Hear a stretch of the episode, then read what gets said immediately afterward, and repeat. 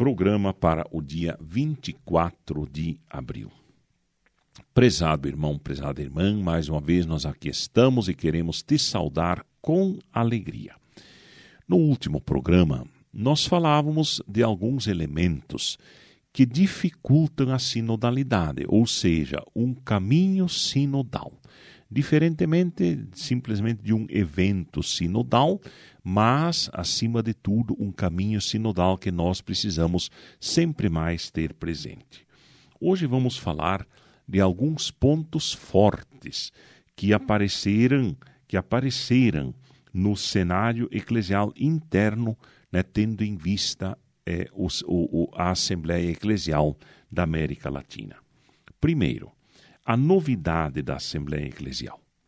A Assembleia Eclesial da América Latina e do Caribe, acontecida entre os dias 21 e 28 de novembro de 21 e que contou com a participação de 1.036 pessoas, foi um kairós carregado de significado.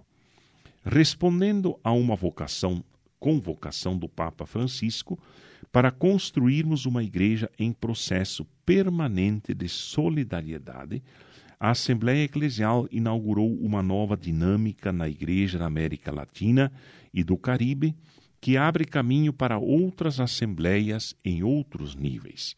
Foi um evento que reuniu leigos, religiosos, diáconos, padres, bispos, em espírito fraterno e de diálogo, onde se exercitou a escuta como um primeiro passo na construção da corresponsabilidade. Outros passos terão que ser dados, para além da escuta e na direção da construção de mecanismos de tomada de decisão, onde todos os batizados participem efetivamente dos rumos da Igreja. Um outro elemento, um ponto forte, foi a Assembleia Eclesial como sinal dos tempos. Foi o primeiro evento da Igreja na América Latina em que se viveu uma experiência de sinodalidade e que envolveu todos os segmentos da igreja: laicato, religiosas, religiosos e o clero. Esse evento precisa ser saudado como um sinal dos tempos que, sob inspiração de Francisco, inaugura um caminho novo para a igreja. Apesar dos limites colocados pela tecnologia, de um evento realizado de forma remota, e apesar da própria metodologia adotada, que dificultou uma participação mais efetiva de todos, temos que reconhecer que foi um primeiro passo importante na construção da sinodalidade.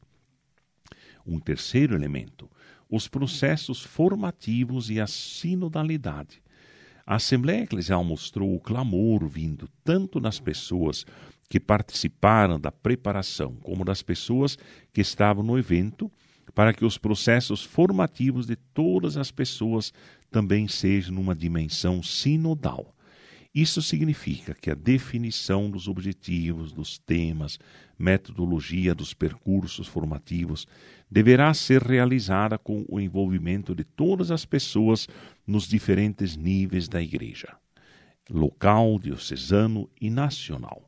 Ao mesmo tempo, os processos formativos devem contribuir para que as pessoas sejam capazes de se engajar nos diversos caminhos sinodais. Um outro elemento é a Assembleia que resgatou a Conferência de Aparecida e o tema da missionariedade.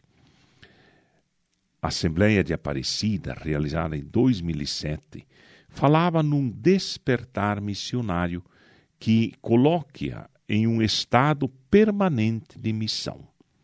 A sinodalidade, entendida como caminhar junto, é um processo para a realização da missão da Igreja.